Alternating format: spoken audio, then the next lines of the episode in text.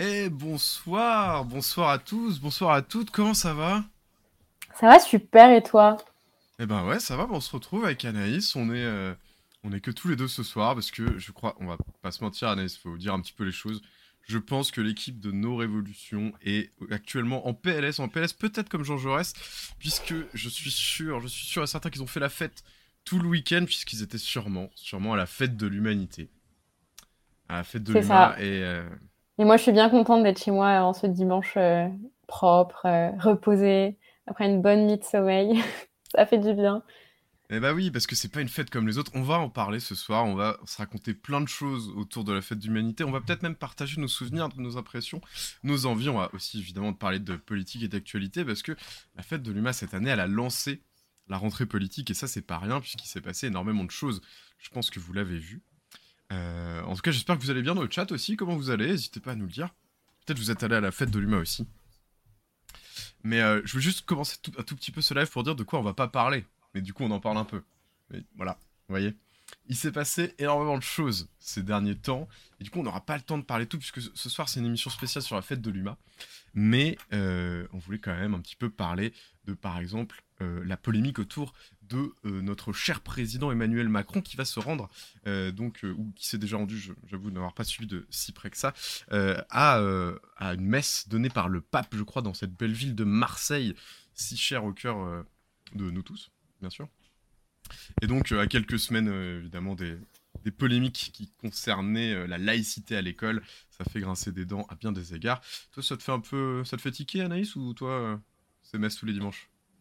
Bah, je pense qu'il y a une distinction entre recevoir un chef d'État, parce qu'effectivement le, pape c'est un chef d'État, donc c'est une, obligation pour le président de le recevoir, mais assister à une messe c'est pas la même chose, quoi. Donc c'est symp- c'est sympathique d'avoir une rentrée sous le signe de la euh, soi-disant la- laïcité euh, promue par le gouvernement, et à côté de ça, t'as le président qui assiste à une messe euh, en toute détente avec le pape, quoi. Donc voilà, sans commentaire? Sans commentaire. Bon, voilà, on sait, on sait où, on va, où va son cœur, on a l'impression. À notre cher président. Salut la team, c'est le Tourmaline. Euh, mais c'est toi, Anaïs, je crois. ok. Euh, écoutez, qu'on continue euh, de parler de choses qui sont importantes et qui sont euh, fondamentales. Il y a eu aussi un échange, il faut qu'on en parle. Un petit échange qui s'est passé entre Fabien Roussel, bien sûr. Il va revenir plusieurs fois ce soir euh, dans, nos, discussions. Et, euh, Jean-Luc Mélenchon, puisque euh, il s'est trouvé qu'il y a eu un petit débat, puisque Fabien Roussel, il y a quelque temps, a appelé à l'insurrection, à la révolte, pour que les gens euh, privés de, pain euh, et de vin, euh, privés de, tous les biens euh, nécessaires, ce qui est quand même un sujet extrêmement sérieux, bien sûr, euh, face à, l'inflation, a appelé à manifester, voire à prendre d'assaut les, les préfectures. Ce qui n'a pas manqué de faire réagir grande partie de la classe politique. Alors on se demande si c'était pas un petit dérapage, on ne sait pas trop ce qu'a fait Fabien Roussel. Moi je voulais juste vous montrer une vidéo et je ne peux pas m'en empêcher. Et petit spoiler, je me battrai bec et ongle pour que euh, cette, séquence vidéo soit dans notre générique qu'on est en train de construire pour cette formidable émission. Donc je voulais quand même vous la montrer. Hop, alors là on ne voit rien, c'est normal. Puisque c'est là que ça va apparaître. À l'inflation, vous appelez les Français à se réunir devant les préfectures, voire à les envahir pour faire pression sur le gouvernement. En fait, euh, vous appelez clairement à la révolte D'abord, je voudrais souhaiter bon anniversaire à ma grand-mère qui a 98 ans. Voilà, que j'appelle maman Marie. Je lui fais un gros bisou. Je pense à elle parce que 98 ans est un âge remarquable et euh, j'ai une belle pensée. Bonjour. Face à l'inflation, vous Voilà, bon, c'était. C'était juste. Excusez-moi, c'était juste un petit kiff, je n'aurais pas pu m'en empêcher, je suis désolé. Euh, mais quand même, quand on vous pose la question, est-ce que vous appelez à l'insurrection, il faut sortir de chill pour répondre. D'abord, j'aimerais faire un big up à ma grand-mère dont c'est l'anniversaire. Ouais, c'est marrant. Bon, ouais, il, il- il a une, il a une bonne chat, il a une bonne com. Euh, Roussel, il arrive à, à amener la sympathie. Bon. Mais comme je vous l'ai dit, c'est pas le sujet qui nous anime ce soir avec Anaïs. On avait envie de vous parler d'une fête qui, je pense, est chère à notre cœur, à nous deux.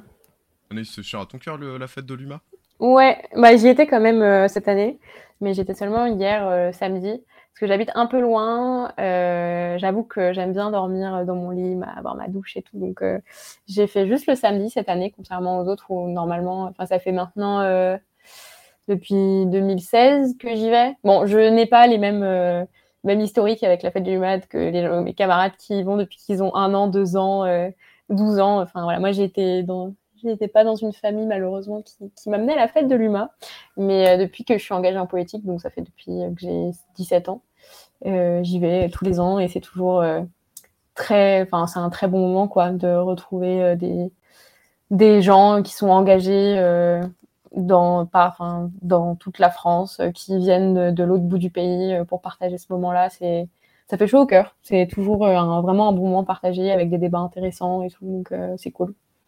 Bah justement, faut, bah, ah, c'est notre sujet du soir, donc on va en parler toute la soirée, j'espère avec vous dans le chat. Salut Roxam, 131, est-ce que tu étais à la fête de l'UMA? N'hésite pas à nous le dire. Euh, alors, la fête de l'UMA, la fête de l'UMA quoi.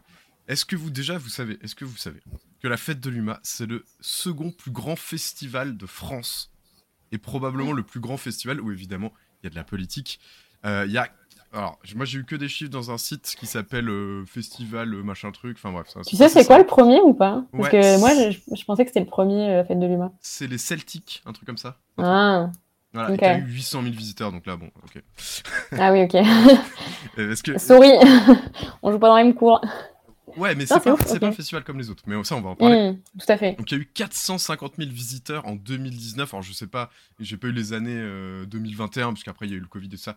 Mais en 2021, c'était une année plus ou moins normale. Mais aussi, la Fête de l'Humain, c'est un des plus anciens festivals de France, puisque la première édition s'est tenue en 1930. Mmh. Et là, on est. Alors, évidemment, il y a eu une petite seconde guerre mondiale entre les deux. Euh, il s'est passé quand même des choses. Donc, tous les ans n'ont pas été euh, remplis, mais c'est tout de même la 88e édition. 98 mmh. T'es sûr? Attends. On est en. Attends, c'est 1930, on est en 2023. Donc, ouais, il y a 7 ans qui nous séparent euh, du centenaire, quoi. Euh, et ben, écoute, peut- Peut-être que je me trompe. Oui, mais il y, a, a, comme je dis, il y a eu, je pense que pendant ah, la guerre, bah oui. c'était plus oui, ou moins bah oui, oui, non, t'as raison, par, t'as raison.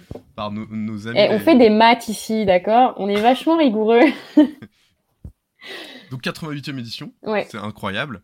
Euh, c'est assez extraordinaire. Alors moi, justement, tu as commencé un petit peu à y répondre tout à l'heure, mais je voulais te demander, Anaïs, et je demande d'ailleurs par la même occasion dans le chat si vous voulez nous en parler.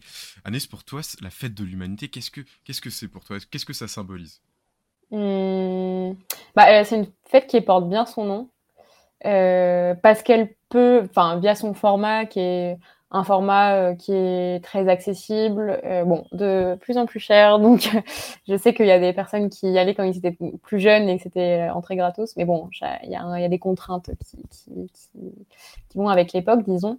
Euh, mais voilà, en tout cas, c'est un, festival qui est quand même très accessible pour trois jours. Euh, c'est quelques dizaines d'euros, euh, contrairement aux festivals qui sont de plus en plus chers. Euh, voilà, c'est quand même c'est un parti pris aussi politique, quoi.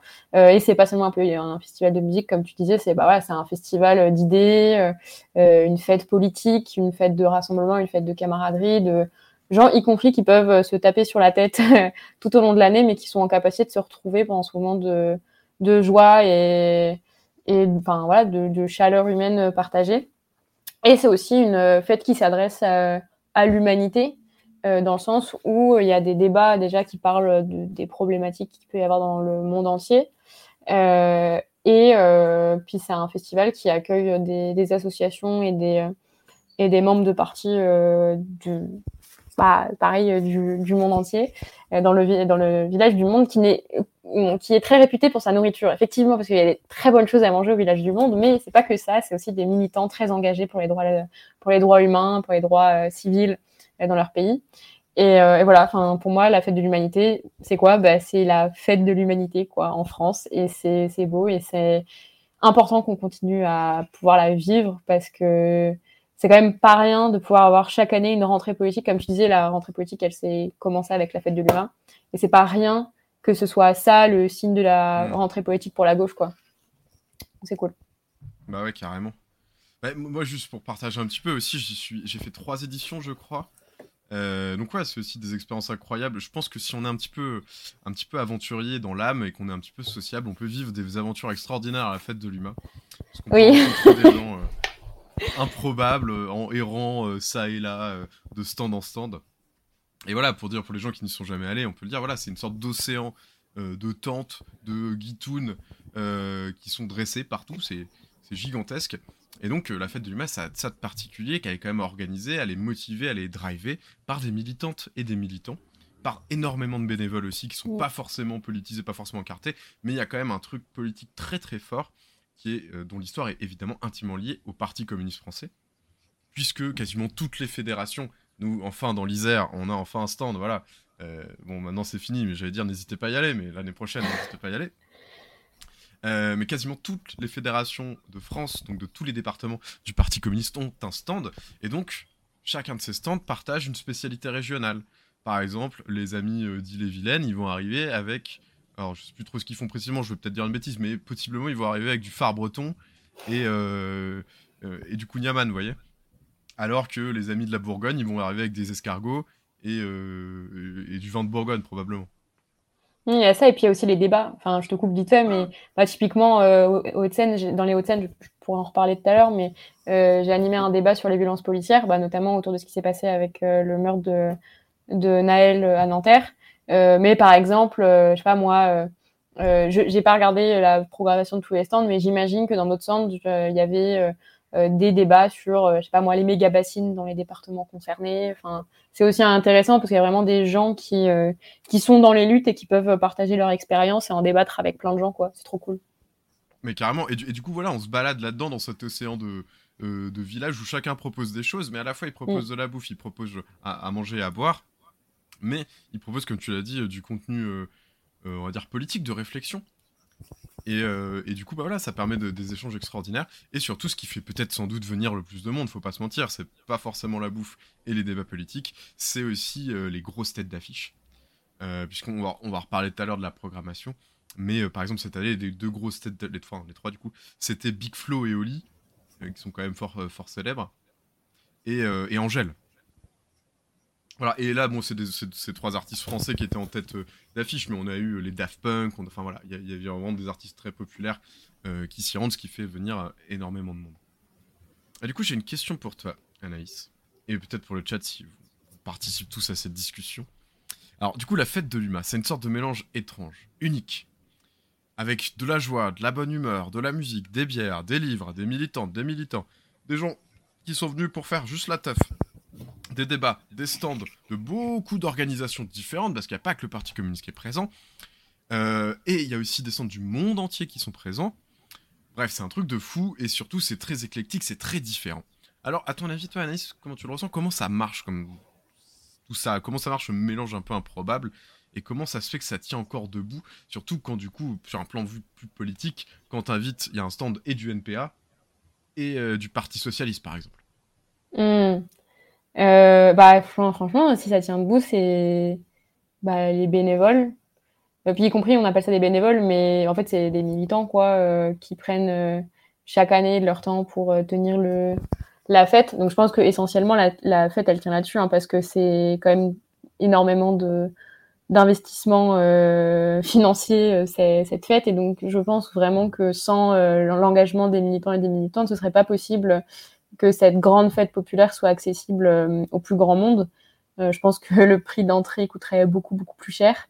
Et justement, c'est aussi un engagement euh, bah, tout au long de l'été des militants de d'aller vendre la vignette de le bon de soutien aux gens pour pour soutenir l'humanité et, bah du coup pro élargir le, nombre de personnes qui entendent parler de la fête il y a déjà ça et par ailleurs bah voilà le fait de de voilà prendre euh, bah, c'est pas que un week-end hein, parce que du coup pour monter la fête c'est en général ça te prend ton mois d'août quoi. Enfin pas tout le mois d'août mais ça prend une, bonne partie. En général tu es là toute la semaine avant le week-end. Et, euh, et, voilà enfin ça tient vraiment sur euh, sur la volonté des militants et des militantes. Et le fait que il puisse y avoir aussi des partis de toute la gauche qui soient rassemblés sur sur la fête, bon, voilà, on peut dire que, euh, et on le constate hein, à longueur euh, de journée, euh, par tweet interposé, par débat, etc., par pic, qu'il y a du débat parfois assez, assez turbulent à gauche, mais n'empêche, on réussit quand même à avoir une fête qui rassemble tout le monde, et je pense que c'est important, et je pense que c'est aussi une grande qualité du, du PCF et du mouvement communiste, en tout cas jusqu'à aujourd'hui, euh, d'avoir su, et je pense que c'est important qu'on continue de le faire, euh, de ne pas s'accaparer la fête de l'humain en mode euh, c'est notre terre-terre, c'est à nous, c'est aux communistes. c'est le PCF et c'est rien que le PCF, parce que c'est vrai que c'est le PCF qui fait tenir en grande partie la fête de l'humanité, et c'est important de le rappeler, c'est important de rappeler l'engagement mmh. et voilà, enfin le temps consacré, enfin voilà, des militants et des militantes du PCF, mais si on le fait, c'est pour tout le monde, quoi. Et c'est important de, le rappeler, de dire que c'est la fête de tout le monde, qui est, où, enfin, tout le monde est le bienvenu et tout le monde peut débattre, tout le monde peut participer de, manière égale. Et voilà, enfin, c'est vraiment quelqu'un, quelque chose qui, me tient à cœur et je pense que c'est important de le rappeler, quoi. Ouais. Bah, c'est la fête. Alors, honnêtement, enfin, objectivement, c'est pas la fête du PCF. Mmh, non, bah, c'est la fête de l'humanité. L'humanité. Oui, oui, c'est ça.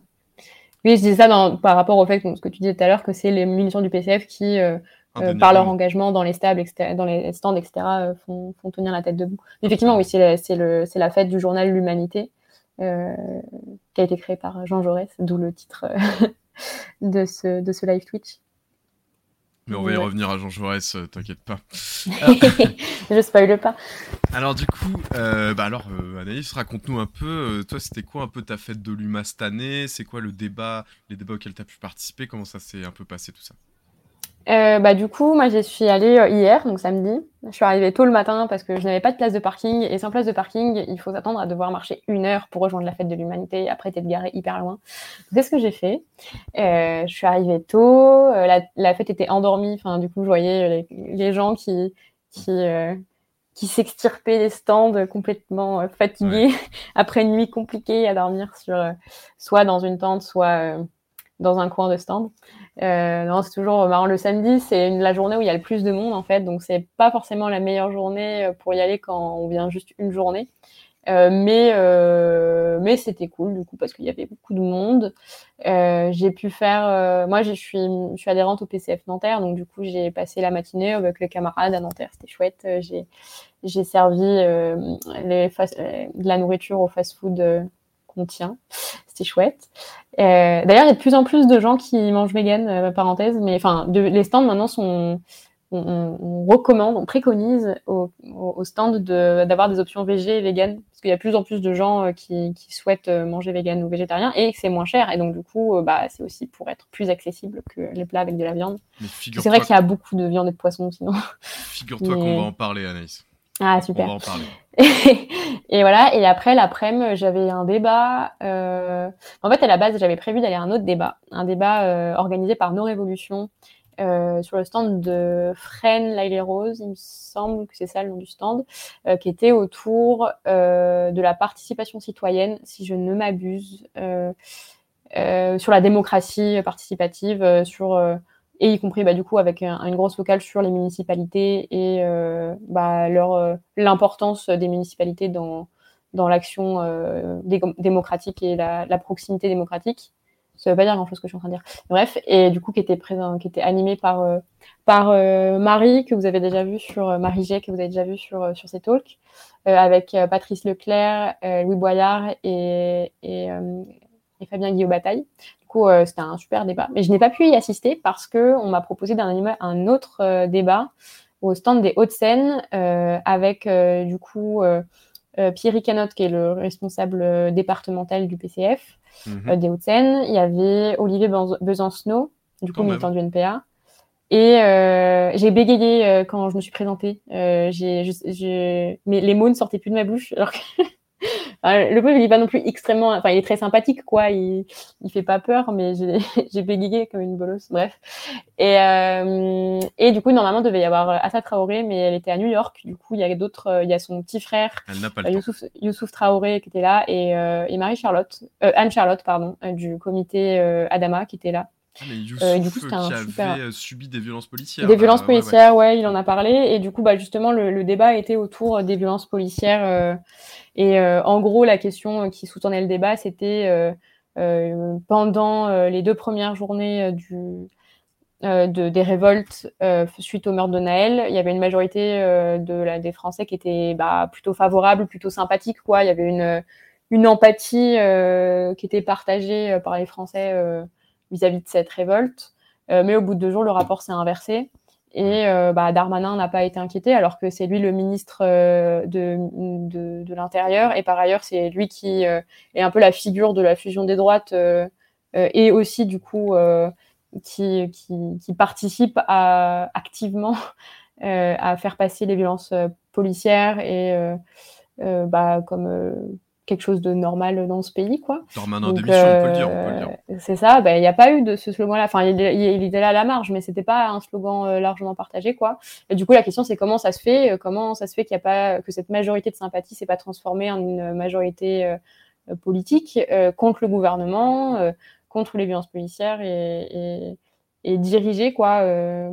Enfin, que ce soit pas juste de, enfin, une colère éparpillés, mais dirigés ben, contre le pouvoir, quoi. Parce que à la fin, si on met pas, si on leur enlève pas le pouvoir des mains, les violences policières, elles vont continuer, quoi. Et donc du coup, il y avait une, discussion autour de ça et qu'est-ce qui a manqué pour que la gauche réussisse à opérer cette, voilà, ce changement entre majorité de sympathie et majorité politique, mmh. et qu'il y ait une solidarité avec les autres pans du mouvement social qui subissent aussi des violences policières. On a parlé des gilets jaunes et des violences qu'ils ont subies.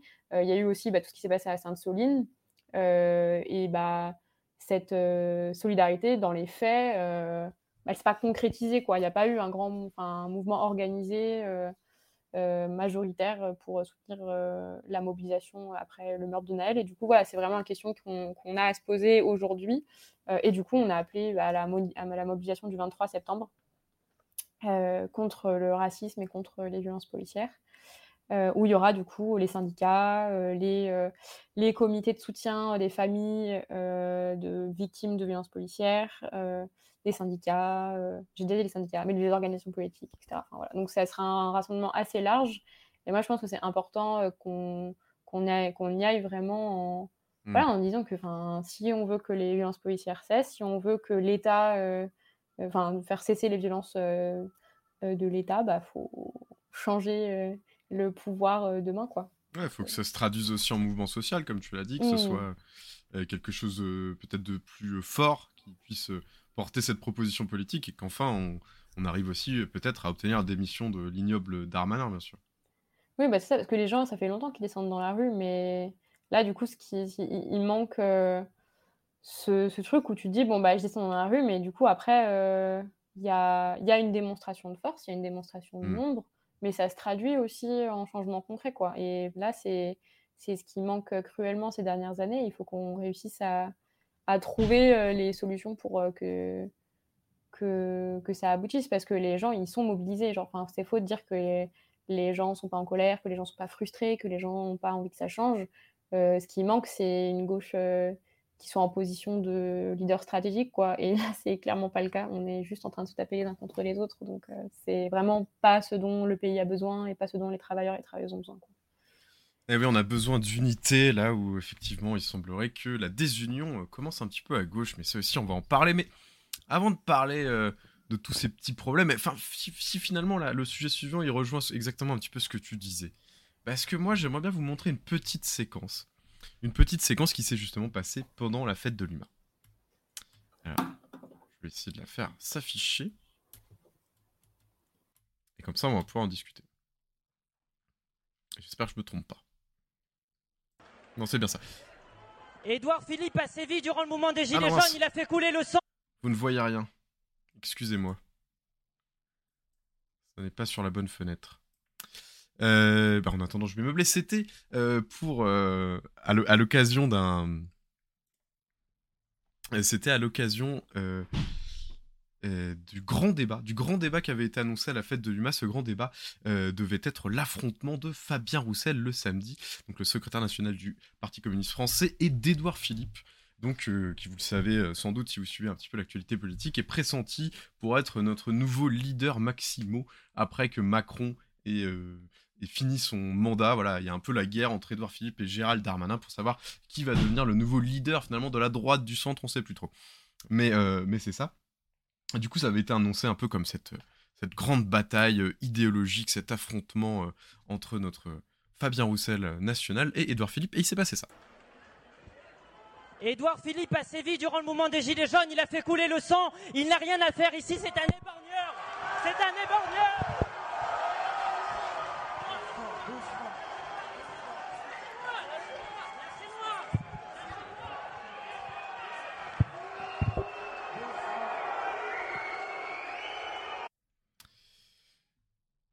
Voilà. C'est quand même pas rien, c'est pas anodin ce qui s'est passé. Donc moi, j'ai une question à vous poser, à te poser, Anaïs. Est-ce qu'on peut discuter avec Édouard Philippe à la fête de l'humain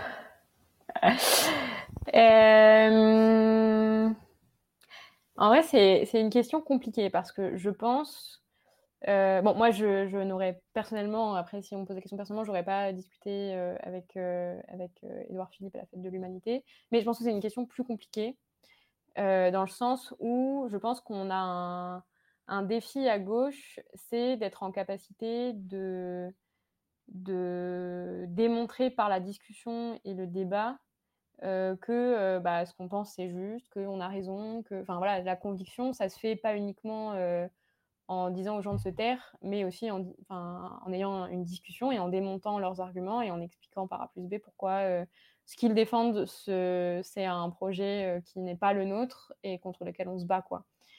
Euh, donc je pense que c'est important de, de y ait une comment dire de débattre contre eux, mais après ça dépend pourquoi faire. Euh, voilà, si l'objectif, effectivement, c'est comme dans un débat présidentiel de débattre contre euh, des, euh, des figures de l'opposition, des figures contre de, la droite pour les démonter et dire voilà, enfin voilà ce que vous dites. Donc voilà, en fait, quand vous dites ça, ça veut dire ça concrètement. Arrêtez avec votre double langage, arrêtez avec votre langue de bois. En fait, quand vous dites telle chose, ça veut dire ça. Donc c'est important en fait pour pouvoir dire non, non, non, mais en fait, arrêtez de nous prendre pour des imbéciles ceci implique cela. Quand vous dites ça, ça veut dire ça, etc. Donc je pense que c'est vraiment, vraiment mm. important euh, de, d'avoir cette exigence-là.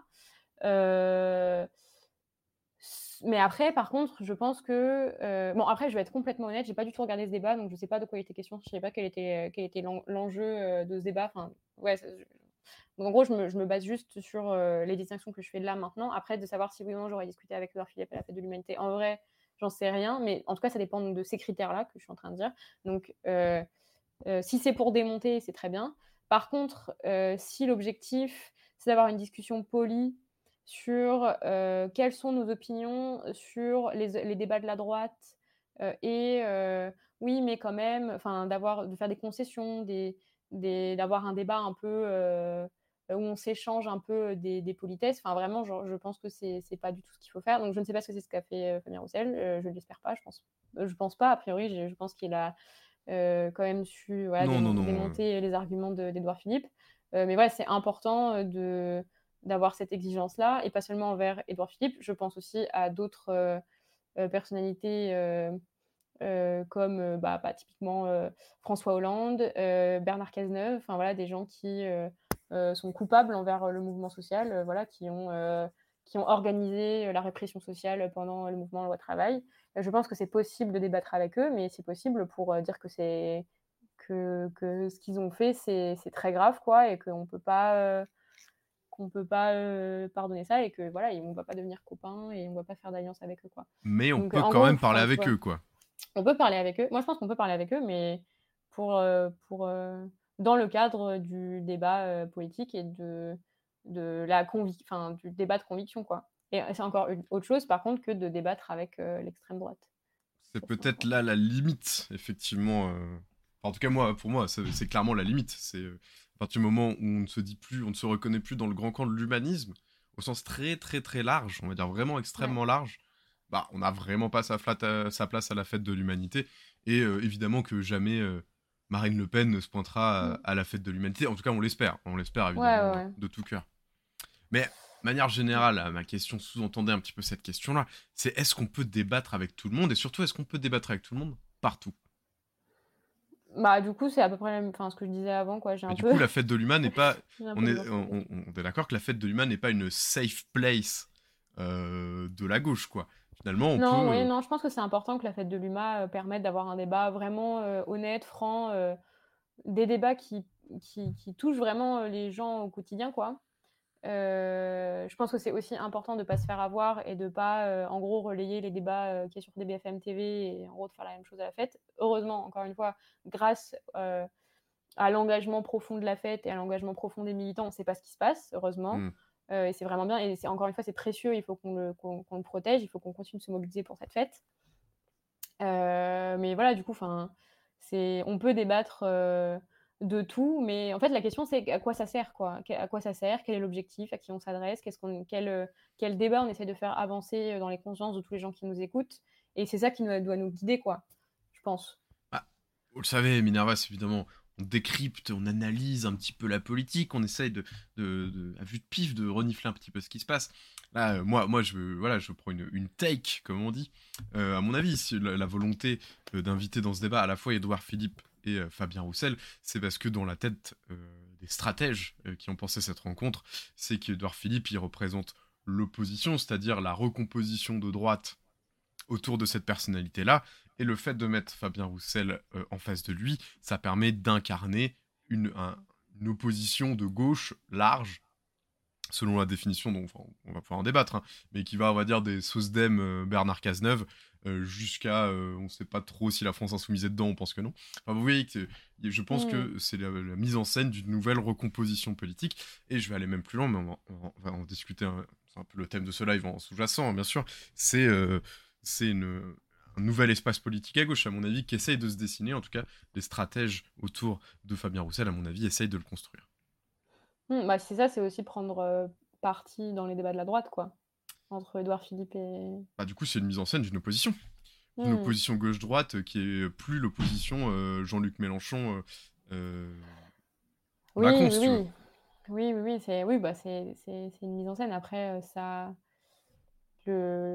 L'épreuve du réel est plus forte que tout, quoi. Donc, c'est bien de faire ça. Maintenant, voyons comment ça se dessine ensuite, quoi. Euh, moi, je sais bien, je sais pas si c'est bien de faire ça. Je, ne me prononcerai pas. Enfin, si je me prononcerai, mais plus tard, puisqu'on va, on va, y venir. Mais euh, petit point un peu, plus léger, un petit peu plus rigolo. Est-ce que euh, je pose aussi la question au chat. Hein. Franchement, racontez-nous parce que c'est très drôle. Moi, j'ai une anecdote à raconter.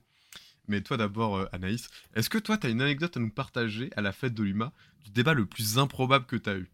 Si, c'est avec une personnalité euh, connue ou pas, peut-être dans la, dans euh, au, hasard d'une allée et tout, avec un verre à la main, est-ce que tu as eu un débat vraiment improbable à la fête de l'UMA? Euh, Honnêtement, en fait, tout est tellement improbable à la fête de l'humanité. non, non, en vrai, j'ai pas.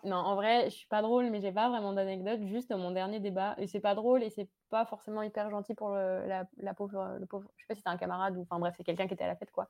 Mais j'étais très en peine parce que il y avait une discussion euh, du coup autour des violences policières et tout, et il y avait un monsieur qui apparemment était professeur et vraiment il a pris la parole pendant euh, genre 3-4 euh, minutes euh, mais je comprenais rien à ce qu'il disait parce qu'il articulait pas et je me sentais trop mal. Genre, en plus, parfois, j'entendais des petits bouts et du coup, genre, je sentais que c'était intéressant ce qu'il disait. Il a vraiment des choses à dire. Mmh. J'avais vraiment envie de d'atteindre de, euh, le fond de sa pensée et de savoir ce qu'il avait à nous dire, mais je n'ai pas pu et du coup, j'hochais la tête un peu bêtement. Euh, enfin, pas, pas, pour dire que j'étais d'accord parce que j'entendais pas ce qu'il disait, mais pour faire mine que j'étais attentive et tout. Mais je comprenais rien et du coup, j'étais très triste. Donc voilà, c'est pas très intéressant. non, mais c'est probablement un coup où il est passé euh, au stand de l'Isère juste avant, il a goûté un des fameux chartreusito. Ah bah oui, mais forcément. un mélange de morito à la chartreuse, et je peux vous dire qu'on n'en sort pas indemne. C'est ça. En tout cas, notre Ça détend la mâchoire, et le muscle de la bouche. bah, moi, par exemple, j'ai une petite anecdote à vous partager. J'étais avec un, bon, un, bon, copain à moi, on arrivait juste à la fête de l'UMA, et euh, c'était un petit peu l'époque euh, Parcoursup, vous voyez, où on était quand même, euh, en tout cas avec ce, ce copain-là, ce camarade, on était très très engagé dans la lutte contre Parcoursup, notamment à Grenoble, et on tombe au hasard d'une allée sur monsieur Cédric Villani. Alors Cédric Villani, pour replacer un petit peu, c'est un grand mathématicien il a eu la médaille Fields, c'est quelqu'un euh, euh, qui est très intelligent dans son domaine des mathématiques. Et il, a décidé de s'engager en politique et il est rentré, euh, je crois, du coup, le premier mandat de Macron, il est devenu député pour Macron. Il est même devenu secrétaire d'État, devinez quoi, aux études supérieures et à la recherche. Donc en plein dans la mise en place de Parcoursup. Et on lui est. Bon, en ce moment-là, si vous suivez, on finit après avec Cédric Villani, c'est pas passionnant non plus. Mais Cédric Villani, là, il fait un arc de rédemption. Euh, il a beaucoup changé euh, parce qu'il a voulu devenir maire de Paris. Euh, les macronistes l'ont trahi. Et du coup, il était très triste. Et il a dit non, mais en fait, j'étais de gauche et tout. Ok? Voilà. Et du coup, maintenant, il a essayé de revenir dans la NUP. Ça a pas trop marché. Bon. C'est- Ouais, un aventurier, Cédric. lui, euh, Ouais, non, il a quelques casseroles du coup, quoi. Ce bon vieux Cédric est un aventurier. Mais les gens Ouais, se, rappellent pas trop que pas, pas trop qu'il était quand même en partie responsable de Parcoursup. Euh, Mm. Et donc avec ce, ce- mon pote, on lui est tombé dessus, le pauvre Cédric. Alors euh, moi, je suis un, peu- enfin lui, mon, mon camarade était beaucoup plus véhément que moi, et donc il y a eu au moins une heure et demie où on a attrapé Villani entre quatre yeux. Villani qui était protégé par des agents de la Sécu. Et donc moi, mon rôle dans toute cette discussion était de convaincre le camarade de, qui faisait la sécurité, qui n'était pas quelqu'un engagé par Villani, mais quelqu'un de la fête, qui devait garantir la sécurité de Cédric Villani, qui lui disait non mais je le sens bien très énervé, ton pote, il va le taper et tout ça. Il me disait non non non t'inquiète pas, personne va se taper. Et, et voilà. Et donc il y a eu un débat d'une heure et demie sur Cédric Villani, on lui a hurlé dessus pour lui dire que c'était un salaud d'avoir mis en place Parcoursup. C'était important, fallait lui dire. Bravo les camarades. ah oui, ça vraiment ça a rien donné hein, parce qu'on l'a- on J'imagine. Euh, Peut-être c'est nous, en partie, qui l'avons convaincu de, de revenir euh, quelques Il années a plus fait tard. amende honorable pour. Il a dû y penser, il se dit ces deux jeunes avaient quand même raison, c'est pas très. Dans le miroir gentil ce qu'on a soir. euh, Ça passait plus quoi. C'est- Ça c'est grâce à vous. Grâce à vous. Je pense que c'est grâce à nous. Tout à fait. Mais bon, ben voilà, c'est ça aussi la fête de l'UMA, c'est aussi de croiser, parce que on peut reconnaître à Cédric Villani un certain, euh, certain panache, un certain courage, parce que euh, mine de rien, il s'est pas démonté. Et il nous a répondu. Et il aurait pu essayer de se barrer, se dire au bout d'une heure, j'en ai marre. Parce que euh, Ouais. J'avoue. putain. Personnellement, j'aurais fait ah, ça. franchement, à sa place, j'aurais pas. j'aurais Eh trouvé un euh, moyen de me barrer. hein. Il répondait Oui, pied à pied, il débattait, tout ça. Et moi, je trouve que c'est quand même euh, un petit peu admirable, même si on n'est Oui, pas d'accord avec certains types d'idées. Moi, je trouve que c'est quand même bien d'aller se confronter au réel, et y compris à des Mm. militants qui sont pas des élus, qui sont pas des pas des grands chefs, pas des grands chefs à plumes responsables, stratèges ou, ou que sais-je, mais juste vraiment des lambda qui étaient pas contents. Et il a quand même pris, euh, bon, il nous a pas convaincus, on l'a peut-être Oui, pas c'est convaincu, mais au moins il y a eu cet échange-là et c'était quand même intéressant. Et la fête Mm. de l'UMA permet ça quelque part, Mm, mm. de se rencontrer comme ça, et ça c'est quand même cool. Moi, je vous aurais quand même lourdé au bout de 30 minutes. hein. Oui, non, mais clairement. Clairement. Il est vraiment sympa. Ou alors est c'est patient. euh, Peut-être un peu. Euh, bon, la fête de l'UMA, c'est pas que des débats, c'est pas que euh, de la gastronomie, c'est aussi de la musique. Et donc, euh, il y, a, y a énormément d'artistes, donc on l'a dit cette année. Alors, euh, il y avait aussi Medine hein, cette année, même si vous savez, on en a parlé ici. Fabien avait sorti dans la presse pour dire oui, je vais essayer de me poser à l'arrivée de Medine à la fête de l'UMA. Bon. Heureusement, ça n'a pas eu lieu, il n'y a pas eu de censure, Dieu merci. Et donc, euh, il y a eu beaucoup d'artistes qui se sont euh, produits et il y en a eu beaucoup au fur et à mesure des années euh, qui sont venus. Et moi, j'aimerais bien nous faire une petit, petite séquence un petit peu nostalgie. On retourne dans les années 80. Quelle belle époque. Et je propose qu'on regarde une petite séquence ensemble. Séquence de Lina, bien sûr. J'espère que. Neuchâtel-en-Bray, 30 km de Rouen, le tout premier concert de Johnny Hallyday, après ses ennuis de santé et notamment ses opérations successives à la hanche. Complètement récupéré. Il ne faut pas dramatiser les choses. Ce que moi j'ai eu, euh, disons, c'est un incident de parcours, c'est c'est pas grave, c'est moins dramatique que, le cancer pour certaines personnes, que d'autres maladies bien plus graves. Je considère que je suis en bonne santé, j'ai la peau dure. Et euh, bon, bah, j'ai eu un petit accident. Disons que l'accident que j'ai eu, c'était un, un petit peu comme si je m'étais cassé une jambe. À la fête de l'humanité, avec à la clé, bien sûr, la question peut-on, pour un chanteur connu, participer à ce type de manifestation sans être catalogué politiquement? Bah oui Je vois pas pourquoi euh, je ne chanterais pas dans une fête euh, d'un parti communiste. Je n'ai rien contre le parti communiste. Ce sont des gens euh, qui nous ont accueillis euh, d'une façon formidable, qui sont, sont des gens très courtois. Ils organisent une belle fête tous les ans. Je vois, je vois pas pourquoi des chanteurs comme moi, on n'y participerait pas. Je crois que ça va être formidable. Je crois que ce qui est formidable de ce concert, c'est que ça nous permet de jouer devant beaucoup de monde. Et c'est toujours agréable quand on fait ce métier de chanter devant beaucoup de monde. Avant tout, je chante pour des Français. Et jusqu'à preuve du contraire, ce sont des Français qui viennent voir le spectacle. Voilà. Eh, bah, écoutez, moi je trouve ça très intéressant. Pas Déjà, que des Français, mais oui, oui, tout à fait. Johnny qu'on salue évidemment euh, de- dans l'au-delà. Euh, Oui, petite séquence nostalgie. petite Moi, j'étais pas fan de, de Johnny, mais ça m'a fait bizarre de voir, de le voir jeune. Et- bref.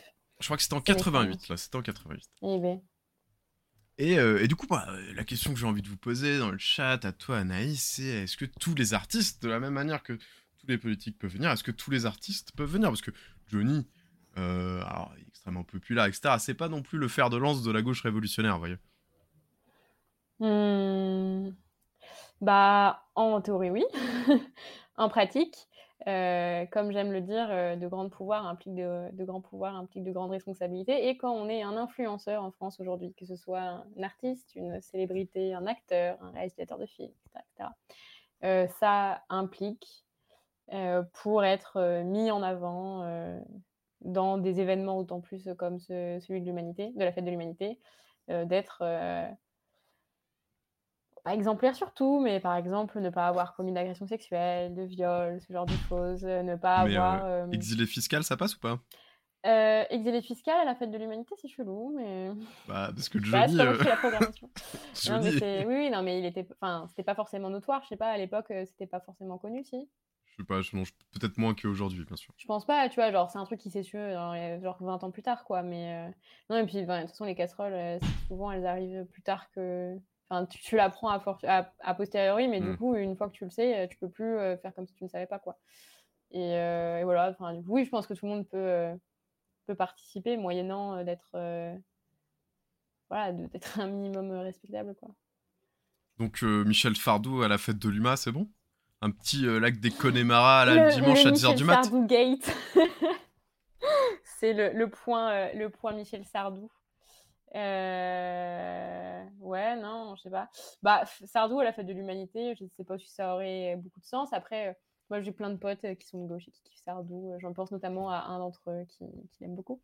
Ouais, voilà, tu peux apprécier un artiste, tu peux apprécier genre son œuvre et tout, parce que genre en soi, genre d'un point de vue purement abstrait, l'œuvre elle n'est pas rattachée à son producteur nécessairement. Comment ça, il faut Mais différencier l'artiste de, non, de l'homme, ça non, non, c'est pas ce que je dis. Quand je dis quand tu fais l'abstraction euh, des choses, quand tu regardes l'œuvre de manière abstraite, c'est le cas. Mais par contre, la vraie vie, c'est pas ça. Genre la réalité, c'est pas ça. Une œuvre elle est Hmm. toujours rattachée à son contexte, à la personne qui l'a produite, etc. Et donc tu peux euh, d'un côté, euh, de manière vraiment, enfin voilà, juste sincère. Un peu malgré toi, quoi, tu peux apprécier des œuvres euh, de connards, quoi, enfin, ou de personnes qui sont pas recommandables, euh, ou de personnes qui, par ailleurs, euh, euh, sont euh, racistes ou misogynes et tout. Mais par contre, une fois que tu sais que ce sont, ce sont ces personnes-là, tu ne peux pas faire comme si ces œuvres que tu apprécies de manière, inst- enfin pas instinctive, mais genre comme ça, quoi, juste par sensibilité, Ouais. tu peux pas détacher les choses dans, de manière publique. De manière privée, tu fais ce que tu, fais- tu, fais, tu fais ce que tu veux. En vrai, euh, si, tu, si tu veux lire euh, des livres d'un mec misogyne, bah, tu le fais ce que tu veux. Mais par contre, c'est autre chose de faire la promotion Hmm, euh, ouais, de ces artistes, de leur donner de l'argent, de leur donner du pouvoir, de leur donner de l'exposition médiatique, etc. Donc c'est vraiment deux choses séparées. Après, euh, franchement, ce que tu fais dans ta chambre, il n'y a personne qui regarde. tu- enfin, franchement, ça te regarde, quoi. Mais là, c'est pas la même chose. Voilà. Bah, Villevarin euh, ou Villevarine, je ne sais pas, euh, du 9-5, bien sûr, euh, nous dit sans être franchement de gauche, c'est des sujets sur lesquels il ne la ramenait pas trop. 95, pardon. Probablement. coupé. À la différence de Michel Sardou, effectivement, Johnny ne la ramenait pas trop sur la politique. Et c'est aussi peut-être pour ça que. Enfin, je- ça- ça- vous savez, les artistes, ils aiment pas trop, en général, pas trop parler de politique pour pas cliver leur public. Euh, Voilà, Michel Sardou, on n'est pas dans cette catégorie. Et je trouve ça vraiment dommage d'ailleurs. Enfin, franchement, c'est. Enfin, ça veut pas dire qu'il serait forcément extrêmement brillant à l'exercice. Euh, alors, Euh, il y je en- te- certains plus que d'autres, ou certaines plus que d'autres. Mais franchement, c'est vraiment trop con que je trouve, personnellement, à titre in- individuel, je trouve que les... c'est vraiment con que les artistes s'expriment pas sur ce qu'ils pensent, quoi, politiquement. Parce que... Après, euh, tu vois, il y a Big Flo et. Oli, ils ont dit que c'était vraiment pas bien d'être méchant et il fallait vraiment mieux être gentil. Alors, euh, Oui, mais on parle de s'exprimer sur de la politique, pas sur euh, des, des, enfin, des sujets de psychologie de comptoir. Quoi. ah, en- Angèle. Angèle, par exemple, s'exprime Oui. plus sur un, un côté De ouf. politique avec un côté féministe très assumé. Hmm. Euh, Oui, non, c'est clair. Mais en fait, le truc, c'est que quoi que tu dises, au bout d'un moment, tout n'est pas politique, mais par contre, tu parles toujours de politique à un moment ou à un autre. Tu prends toujours politique de manière d'une manière ou d'une autre, et d'autant plus en ne prenant pas part à des débats. Parce que quand tu prends pas part à un débat, bah tu, tu prends le parti de la personne qui domine dans le débat, quoi. Donc, tu prends toujours position dans le débat, donc je trouve ça con de, tu vois, de par pudeur, pas t'exprimer. Après, tu peux ne pas avoir d'opinion, mais tu peux juste le dire. Voilà, c'est pas par pudeur, hein. encore une fois, je pense que c'est un calcul. C'est un calcul, tu vois. même si c'était par pudeur, tu vois. Même si c'était par pudeur, tu peux juste dire, bah voilà, genre, je sais pas, j'ai pas forcément suivi ou je suis pas au courant, ou voilà. Mais mmh. par contre, ne rien dire, bah ça te positionne forcément dans le débat, quoi. on aimerait, on aimerait beaucoup que Squeezie se positionne effectivement sur la guerre en Ukraine. Ouais, Squeezos. et sur son rapport euh, avec euh, Monsieur Poutine, bien sûr. Et sur, et sur le harcèlement euh, sexiste qu'a subi Manon. D'ailleurs, je sais pas si ça, bah, il s'est positionné, il s'est positionné de manière extrêmement maladroite. Alors moi, je n'ai pas suivi ce drama, mais apparemment ça a été un mm. drama et Squeezie là, est dans une forme de tourmente. Mais Squeezie, n'oublie pas si tu veux nous raid, n'hésite pas, mec, on te défendra. Même si t'as pas bien défendu Manon. on, on, en parlera parce que nous, on nous fait pas terme, mais n'hésite pas à nous raid tout de même. Voilà. Bon.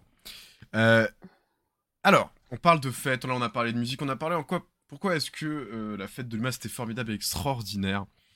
Euh, Mais vous voyez, voilà, qu'on est ouvert, qu'on on est prêt à discuter, à débattre, même un petit peu avec Édouard Philippe, qu'on est prêt, peut-être pas Michel Sardou, mais qu'on veut bien écouter n'importe qui sauf Michel Sardou. Enfin, vous voyez mais bref, que c'était quelque chose de pas du tout sectaire, quelque chose d'ouvert, quelque chose de formidable. Mais évidemment, il n'y a nulle place pour la perfection en ce monde. Je ne sais pas si vous connaissez l'expression on vit dans une saucisse. Mais jamais cette expression n'aura eu une si grande profondeur, un si grand écho, un si grand, euh, une si grande présence que dans cette 88e édition de la fête de l'humanité. Ce qui est évidemment dans la fête de l'UMA, on en a parlé. C'est une sorte de gros banquet. On mange partout, il y a beaucoup de choses à manger et à boire. Mais cette année, pour la première fois, je crois, peut-être qu'il y en a eu d'autres, mais là, ça a été particulièrement euh, remarqué. Il y a eu un stand de l'association L214, qui est une association qui nous alerte sur les conditions d'abattage, notamment des animaux, euh, des conditions euh, souvent horribles et inhumaines dans certains abattoirs. Et donc, ils ont fait un stand qui a proposé des merguez véganes. Ces merguez qui ont connu un énorme succès, puisque euh, apparemment à 13h30, ils en avaient plus le samedi, etc. Mais surtout, elles ont attiré l'attention euh, euh, extrêmement affûtée de nos politiques. Et on a pu voir un défilé de politiques extraordinaires devant ce stand de merguez véganes puisque on y a vu Sandrine Rousseau, Manon Aubry, Pierre Jouvet, un type du PS, Manuel Bompard, un des chefs de la France insoumise. Ils sont tous venus nombreux et nombreuses devant ce stand pour aller chercher le temps, rechercher merguez vegan, mais surtout la photo qu'ils pouvaient prendre sur ce, stand. Alors je vous en montre une. Euh, c'est pas du tout euh, la moquerie quoi que ce soit. C'est juste, imaginez qu'il y en a eu vraiment plein et notamment de pas mal de, pas mal de politiques ont beaucoup euh, communiqué là-dessus. Mais là où ça Ils auraient aussi pu venir au stand de Nanterre, on avait des, des saucisses euh, véganes. Mais bon, il y a un choix pas des merguez, c'était pas des merguez. Euh. voilà. Parce que la merguez est tout un symbole. Vous le savez sans doute. Euh, Puisque, est-ce que. Alors, ma question est la suivante, que je te pose, Anaïs, je pose aussi au chat évidemment. Est-ce que la saucisse végane, est-ce que c'est pas la nouvelle pomme de discorde de la gauche française? Waouh Et je te fais un tout petit point de contexte juste avant.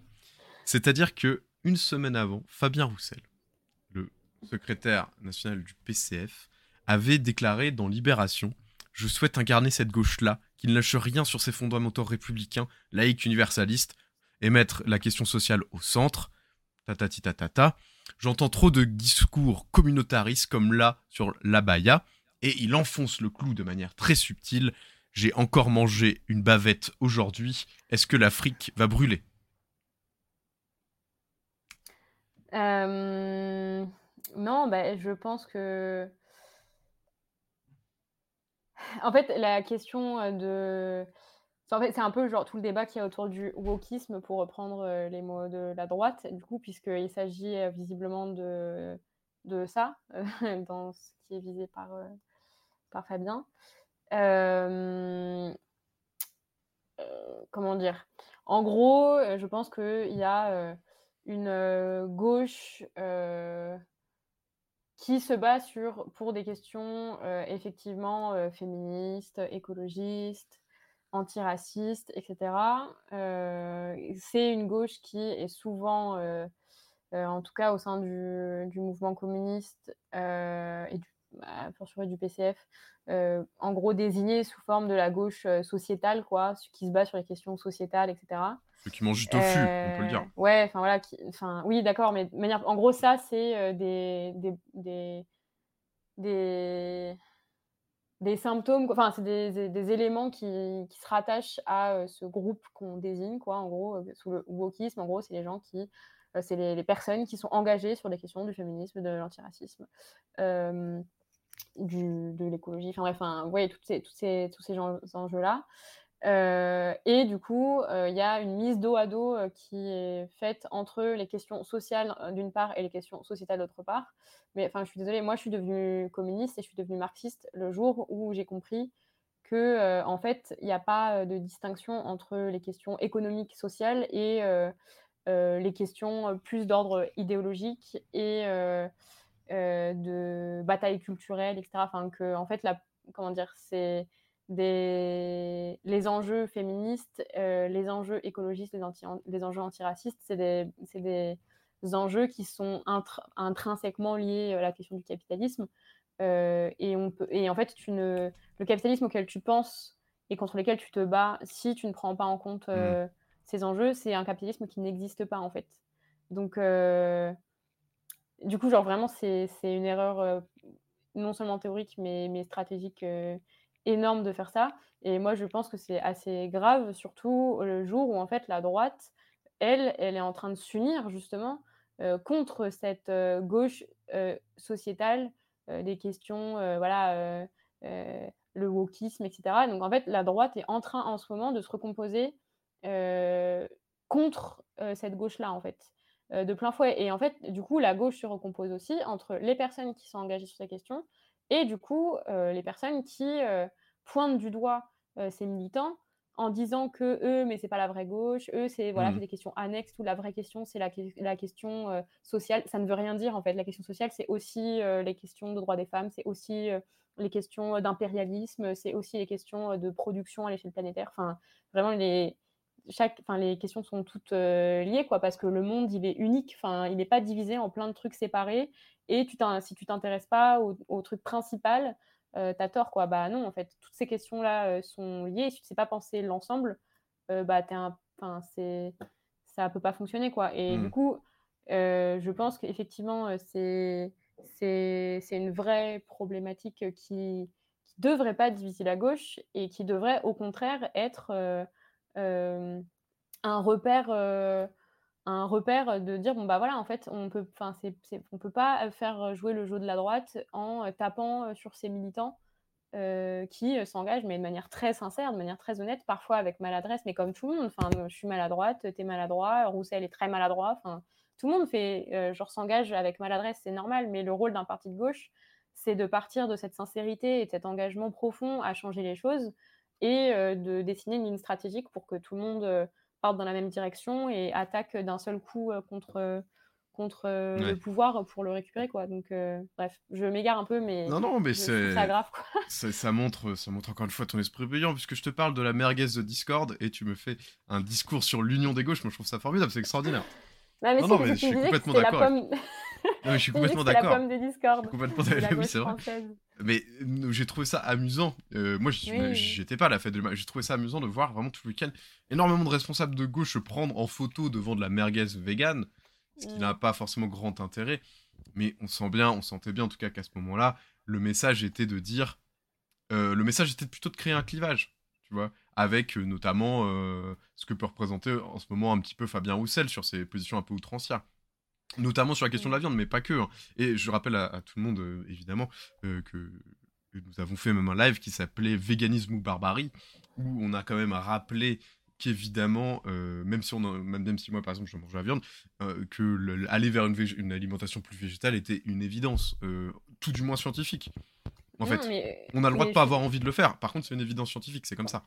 Tout à fait. Et en fait, juste pour les gens qui deviennent véganes par choix ou même, enfin, ou juste qui essaient d'avoir moins de viande dans leur alimentation, en général, la question de fond politique que se posent toutes ces personnes, c'est en fait la production alimentaire sur Terre à l'échelle mondiale, sous le capitalisme mondialisé, globalisé, etc. Et une manière de produire la nourriture complètement absurde qui prive des peuples entiers d'eau, de terre, qui déforeste. Euh, et c'est pas uniquement la question de la viande, évidemment, mais c'est une question de, ben, typiquement, quand tu fais pousser des champs et des champs de maïs pour nourrir des animaux qui vont être mangés par euh, genre 2% de la population mondiale, il y a, une problématique de fond, et c'est une problématique euh, qui se pose pas uniquement au, sujet de la viande, c'est pas bien, ou la viande, ça fait brûler l'Afrique. C'est, enfin, c'est beaucoup, c'est extrêmement méprisant des gens de dire ce genre de choses. En fait, non, quand les gens se positionnent sur la question de la viande, c'est une remise en question de la manière de, fonctionner en société et de produire collectivement. Et ça pose la question du collectivisme, ça pose la question de la planification de l'alimentation, de l'écologie, etc. Donc c'est des questions très profondes et des questions sérieuses auxquelles les dirigeants de gauche doivent répondre avec sérieux, quoi. Enfin, c'est ah des des questions sérieuses. Il n'empêche que là aujourd'hui, ce qui est quand même intéressant, c'est que la merguez est devenue un totem vous savez, en politique, on parle parfois de totem, c'est un truc qu'on brandit et qui, euh, qui, nous rassemble. Qui, euh, regardez, ma tribu, euh, c'est la tribu des merguez. Regardez, ma tribu, c'est la tribu des merguez vegan. Ben, c'est un petit peu ce qui est en train de se passer. C'est-à-dire que, alors, moi sur le fond, je, partage complètement ce que tu dis, mais c'est que simplement, ça en a fait des symboles et des totems où on a le, du coup ce totem de la gauche qui serait traditionnel, plus en phase avec les Français, avec la société, etc., qui mange de la viande, qui boit du vin et tout ce qu'on veut. Euh, avec une autre gauche qui, elle, euh, euh, se ferait, du jumbé toute la journée en, mangeant du tofu. Et... Mais oui, non, mais c'est ça. C'est en fait quand tu opposes la France des gens, de ces gens, des gens qui mangent de la viande, etc., y compris, enfin, je suis désolée, mais là-dedans, il y a aussi qui mangent du porc et tout. Enfin, ouais, bien sûr. Je... C'est pas forcément ce que disent les gens, mais c'est aussi souvent un sous-entendu qui peut y avoir, en tout cas chez les personnes de droite, c'est le cas, quoi. Et donc, quand tu vas dans cette direction, bah, tu t'ouvres à, tout, à toutes les dérives qu'il y a derrière, quoi. Enfin, c'est absurde. Euh, mais carrément. Complètement absurde, quoi. Mais on peut le remarquer, je trouve que ce totem apparaît de plus en plus clairement. Il est ridicule, il est enfantin. Euh, mm. Clairement. Mais, euh, mais c'est quelque chose qui, commence à s'ancrer un petit peu dans l'imaginaire collectif, qui commence à imprimer en tout cas, au niveau, au niveau des gens, j'ai l'impression. Et c'est terrible. Et du coup, bah, bah passons, passons à la suite, puisque justement, c'est un petit peu quand même le sujet sous-jacent de cette rentrée politique. Nouvelle Union populaire, écologique et sociale c'est un symbole, c'est un espoir. Euh, donc vous savez, euh, qui d'autre avait cette vibe, cette espèce d'espoir un petit peu porteur? Il s'appelait Jean Jaurès. D'accord? Ni plus ni moins. C'est le fondateur du Journal de l'Humanité, euh, donc il lui a donné cette chouette chouille populaire que vous avez peut-être vécu ce week-end. Alors Jean Jaurès, c'est beaucoup, énormément de choses à dire et je ne suis pas du tout le mieux placé pour le faire, mais c'est quand même probablement l'une des personnalités politiques françaises parmi les plus importantes de la fin du 19e siècle et du début du 20e siècle. Et il y a un truc qui lui plaisait bien à Jean Jaurès. Et moi aussi qui me plaît bien. Euh, et il a semblé que c'était une superbe idée, c'était l'unité de tous les socialistes. Et les socialistes à l'époque, c'est pas le parti socialiste. C'est les gens qui pensent qu'il faut socialiser les moyens de production et redistribuer les richesses.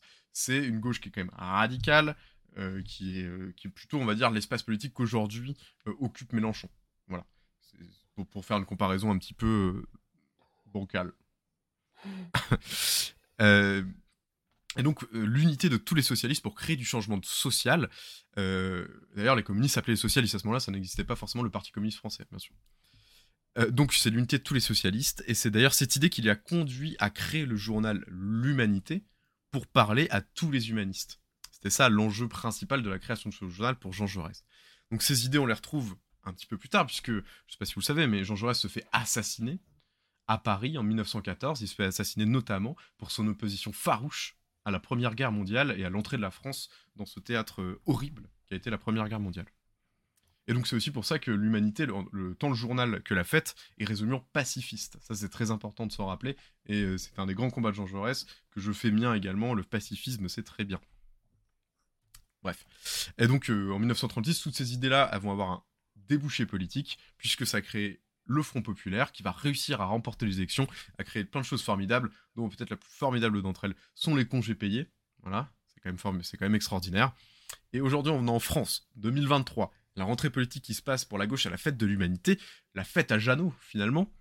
Mais il semblerait que la NUPS se fissure sévèrement avec l'arrivée des européennes, notamment euh, du côté du PCF, il faut le dire, et du côté euh, d'Europe Écologie Les Verts, qui ne veulent pas d'une liste unique. Mais il n'y a pas seulement ça, puisqu'il semblerait qu'il y ait des lignes de fracture sur le fond, qui sont, hmm.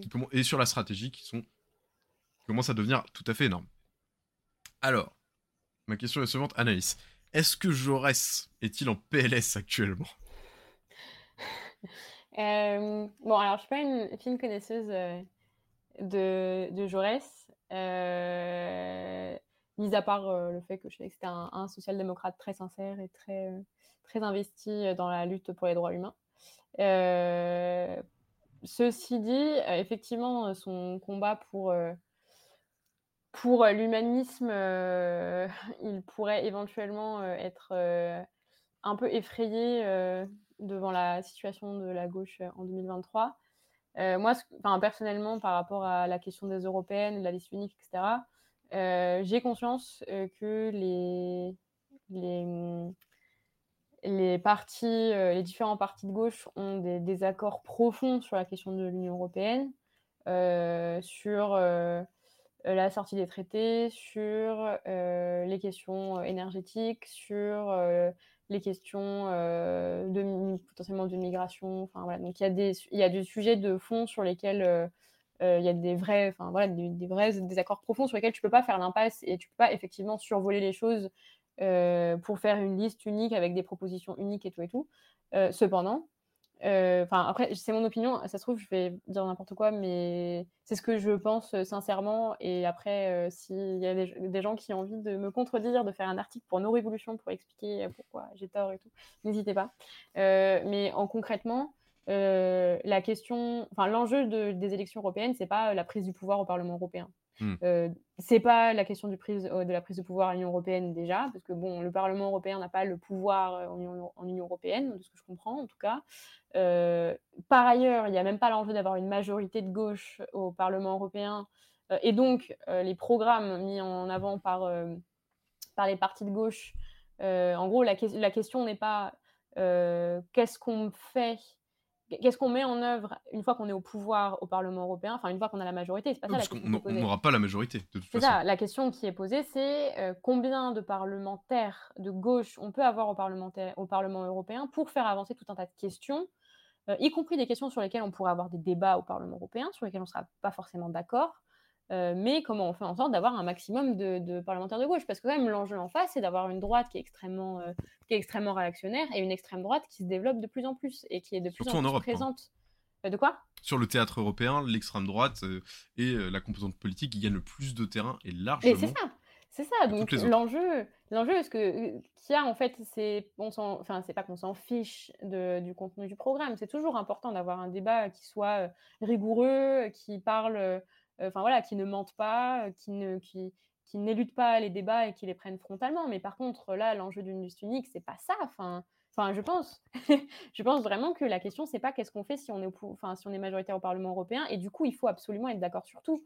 Non, euh, je pense que c'est complètement possible d'envisager d'avoir une liste aux européennes unique, euh, mais en étant clair sur les contradictions qu'il y a à l'intérieur, sur les lignes de, de débat de, de fond, et, mais du coup, enfin, ça n'a pas de sens, à mon avis, de partir avec des listes dispersées sous prétexte qu'il faut faire un bac blanc, enfin un examen blanc avant le 2027. Quoi.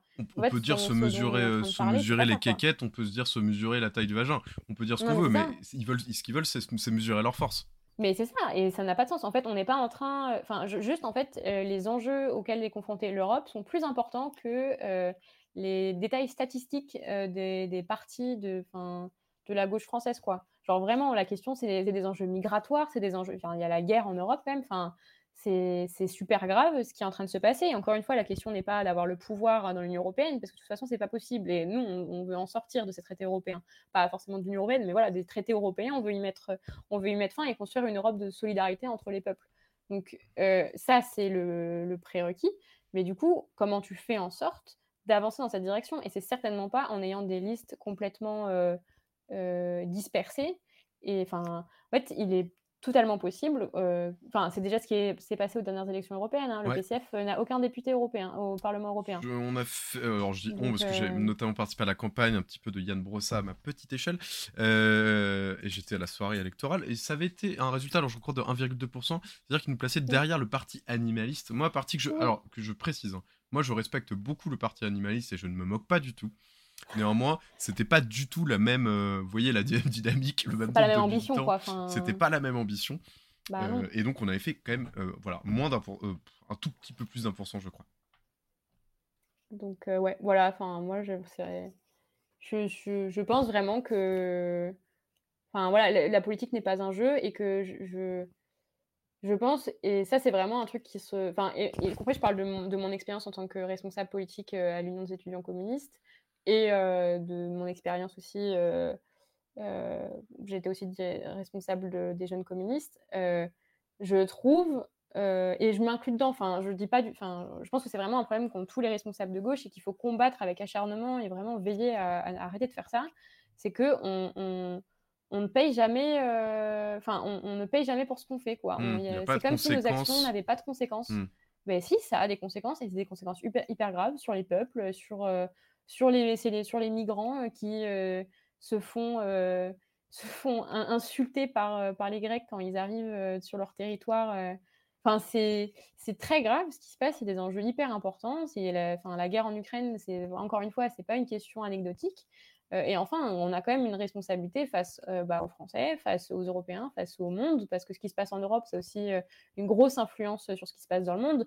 Une, un Parlement européen où la gauche est forte, c'est pas la même chose pour les forces progressistes du monde entier qu'un Parlement européen où l'extrême droite est, enfin, écrase le reste des, hmm. des, forces politiques. Quoi. Donc vraiment, c'est des débats qui sont, qui sont, qui sont importants et on peut pas juste les aborder avec autant de de désinvolture que euh, si on était juste, euh, je sais pas, moi, président d'un BDE dans un lycée, quoi. Enfin, vraiment, c'est pas ça l'enjeu dans lequel on est confronté.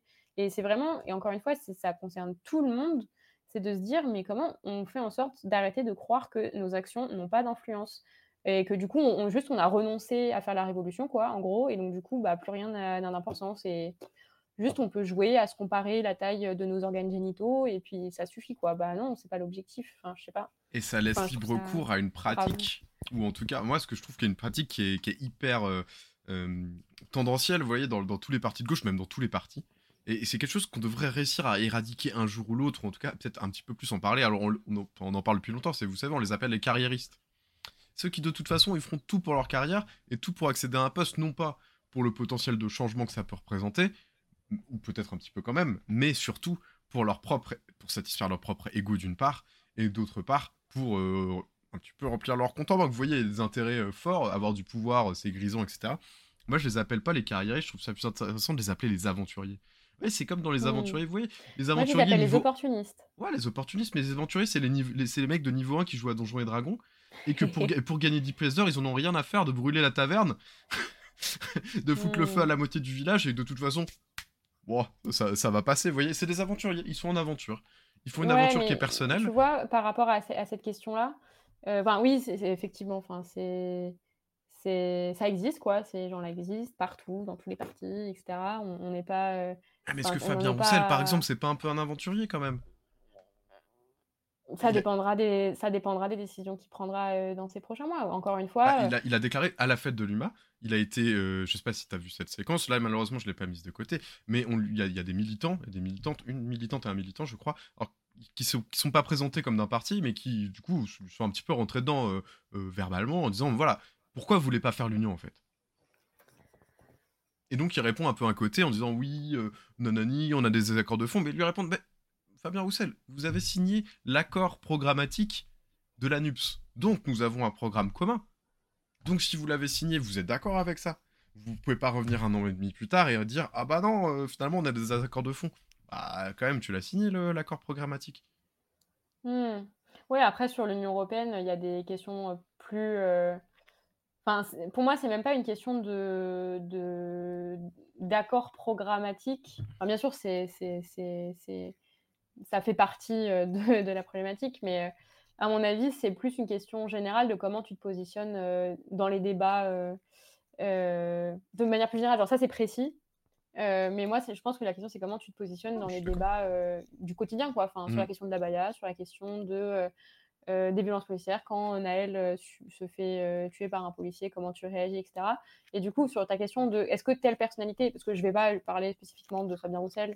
Non, non, non c'était pas mon but d'ailleurs, hein, je cherche pas spécialement. Non, mais t'inquiète, t'inquiète. D'ailleurs, je, je, sais qu'il y, a des membres du PCF qui nous regardent potentiellement. Et il n'y a pas de souci, hein, moi, c'est pas, pas, c'est pas de la méchanceté sur Fabien Roussel. Je trouve que c'est un comportement d'aventurier contextuellement. Et Cybertech, je te dis, je suis d'accord avec toi quand tu dis dans le chat ou Hugo Bernalicis qui se présente au sénatorial dans le Nord contre les intérêts de la gauche et dans le seul intérêt de d'affaiblir le, PCF. je pense que ces guerres sont terribles et en fait nous coûtent à tous les camps. Et que dès que ça se pose en interne, c'est n'importe quoi. Et que ça va nous coûter. Mais du coup, ce que je pense, c'est que euh, par rapport à cette question de, de l'opportunisme, etc., déjà, c'est de se dire qu'il y, en a, y en a beaucoup, euh, mais que du coup, la question, c'est comment tu fais euh, pour ben, en fait, pousser les gens à voilà, dire dans quel camp ils sont. quoi. Parce que tant que c'est flou, tant qu'on fait un peu la danse du ventre pour euh, euh, tout et n'importe quoi, aller sur les sujets de la droite, et puis après redonner un peu une petite conscience de gauche en disant une petite punchline de gauche, et puis après aller draguer avec la droite, etc. Euh, peu importe, je parle vraiment de peu importe qui, de qui il s'agit. Je pense que sur la question de l'opportunisme, en gros, dans quel camp politique tu te trouves, bah il y a des, débats euh, importants à mener, des batailles politiques importantes à mener, et il faudra voir comment se positionnent les gens dans ces moments-là. quoi. Euh, je sais pas moi, si, euh, si la question principale c'est de se positionner comme les gardiens de la Ve République et de défendre le fait que euh, on peut pas remettre en question le gouvernement et tout, hmm. c'est pas du tout. Enfin là, je ne parle pas de hmm, quelque chose qui a déjà été fait, mais hmm. à l'avenir, bah oui, euh, les personnes qui se positionneraient comme ça seraient effectivement des opportunistes et du coup, bah voilà, on serait fixé quoi. Mais je pense que c'est une question de comment tu te positionnes dans les débats et y compris, c'est aussi pour ça que c'est important de se mobiliser parce que euh, bah il y, a des, y a des gens qui peuvent être profondément, euh, voilà, qui ont renoncé au changement social, qui ont renoncé mmh. à lutter pour les classes populaires et tout, et qui se positionneront, désolé de l'expression, mais comme des gros bâtards pour le gouvernement. Et puis il y a d'autres gens qui sont euh, plus malins, plus subtils, et s'ils voient que, le, que la, lutte populaire, elle va dans un sens, bah ils iront dans ce sens-là, et puis c'est pas grave, franchement, tant mieux, hein. même si eux, ils sont pas sincères, on s'en fout, moi, nous, du moment qu'il y a des gens qui sont investis pleinement dans la bataille.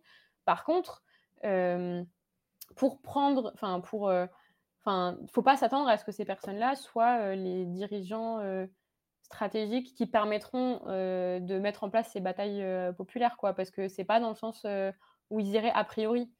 Enfin, a priori, ils iraient plutôt dans le sens de pas trop, enfin, pas se positionner pour, enfin, contre la, la, polémique de la Baïa, pas se positionner mmh. sur la question, enfin, voilà. Donc, je pense pas que, enfin, je pense que c'est, y compris, c'est grave de pas se positionner sur ces questions de manière intransigeante et, et, sérieuse, quoi, parce que c'est des vraies questions, des, personnes, des questions qui permettent aux gens de savoir euh, bah, sur qui ils peuvent compter aussi euh, euh, pour, prendre des décisions, pour, prendre des décisions politiques et pour proposer des, solutions stratégiques au mouvement social. Quoi. En, tout cas, la nuque se fissure et par souci de grande honnêteté intellectuelle de, par rapport à ce que disait Cybertech, effectivement, il y, y, a quelque chose, moi je pense qu'il faut un petit peu en parler et être très clair là-dessus parce que c'est quelque chose qui est assez peu su. C'est que, alors, médiatiquement, la France insoumise apparaît euh, comme euh, étant l'espace, en tout cas euh, par ses porte-paroles, qui pousse le plus pour l'union. Tout simplement, aussi, ils, ont, ils y ont intérêt, puisqu'ils pour l'instant, ils sont la force politique qui a le plus de poids pour cette union. Donc, mais bon, Nationalement, oui. Nationalement, nationalement, Et du coup, ils poussent médiatiquement. Or, il se fait passer, il y a, il y a des élections là qui, qui vont arriver dans très peu de temps, quelque chose qui n'intéresse pas grand monde, mais euh, tout simplement parce qu'on n'y vote pas euh, déjà. Euh, c'est les sénatoriales, donc pour élire les sénateurs. Les sénateurs, ils sont élus par des grands électeurs qui sont déjà les élus. C'est les élus locaux, c'est les élus du coin qui vont voter pour les sénateurs, et pas tous encore. Bon. Et donc évidemment, ça crée un petit peu des remous, en tout cas dans les partis ça en parle, puisque bah, qui va être sénateur? Est-ce qu'on va pouvoir avoir plus de sénateurs de gauche? Est-ce qu'on va pouvoir... Voilà. Donc vous voyez, c'est un petit peu, un petit peu compliqué.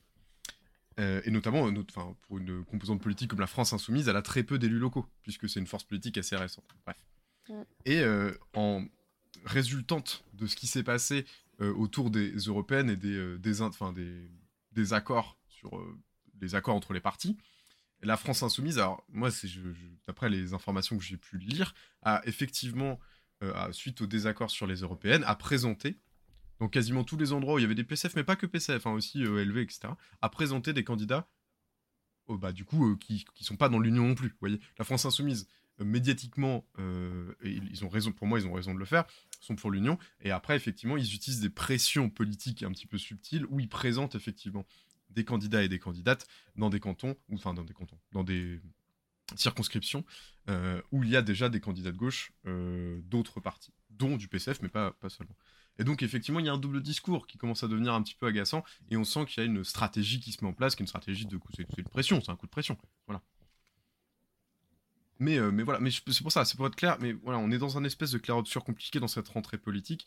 En tout cas, je pense qu'on est très nombreux, très nombreuses, je parle pas au nom de tout le monde, mais à essayer de défendre l'union, puisque je pense que l'union, en tout cas, pour moi, est extrêmement importante, puisqu'elle elle, elle, donne de l'espoir dans l'avenir. Et je pense que personnellement, peut-être qu'on en parlera plus dans d'autres lives, je pense que les, même les partis sont un peu dépassés, etc. Hmm. Je vais pas trop m'avancer sur ce sujet-là.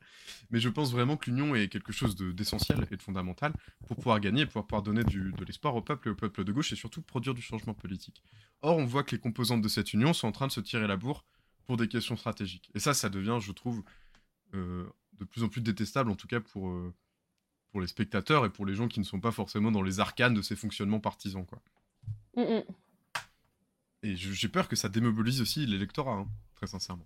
Et ils ont oui, bah, euh, ça, c'est aussi moi ce qui me faisait péter un câble, mais vraiment qui me faisait un, péter un câble en 2022.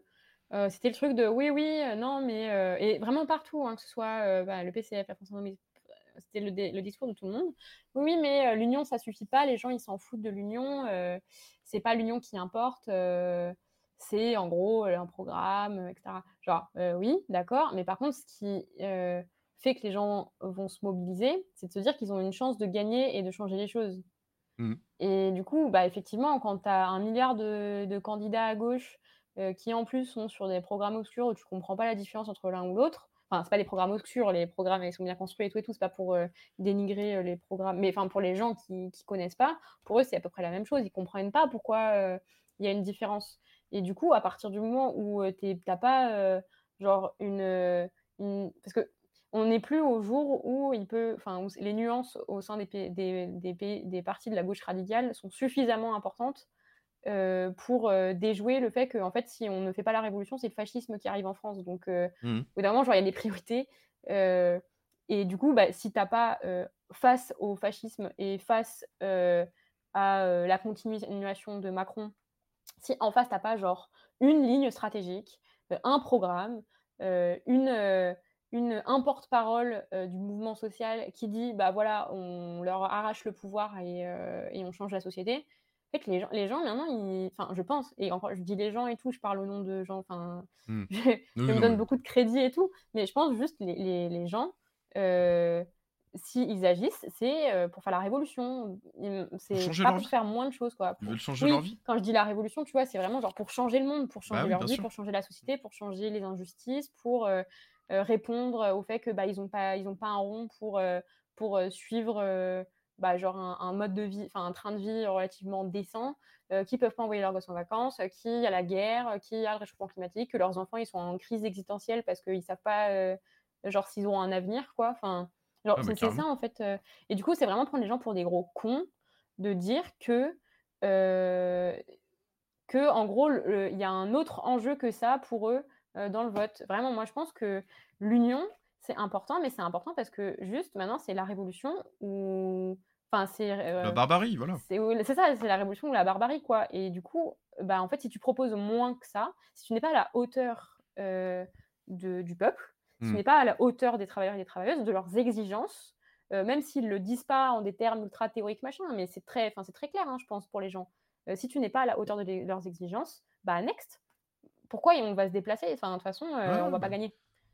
Donc, euh, et en fait, en renonçant à faire, euh, à gagner, en renonçant à prendre le pouvoir, c'est ça qui amène l'extrême droite euh, aux portes, aux, portes du gouvernement, aux portes du pouvoir. Donc, il faut arrêter de faire ça, et y compris et arrêter de d'être dans des, logiques de division dans la gauche, d'être, de dire ah bah eux c'est des gauchistes, c'est des wokistes, des gauches, je sais pas quoi.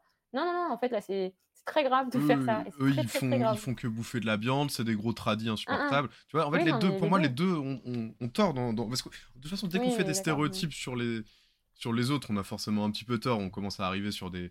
On se fait des idées fausses et ça devient le diable, vous voyez, c'est. C'est mauvais, c'est pas bon euh, pour, pour, pour l'âme, ça. Tout à fait, tout à fait. Tout à fait, tout à fait. alors, du coup, je lis quand même la question de cybertech. Et du coup, je vous dis juste, je lis les questions parce que petite annonce hein, pour faire baisser un peu le niveau parce qu'on était un petit peu énervé, tout ça. On, s'est un peu emballé. Mais on a raison de le faire. Euh, Minerva, c'est aussi un podcast, donc c'est pour ça que je lis les questions à voix haute, puisque des fois on a des auditeurs qui nous écoutent en podcast.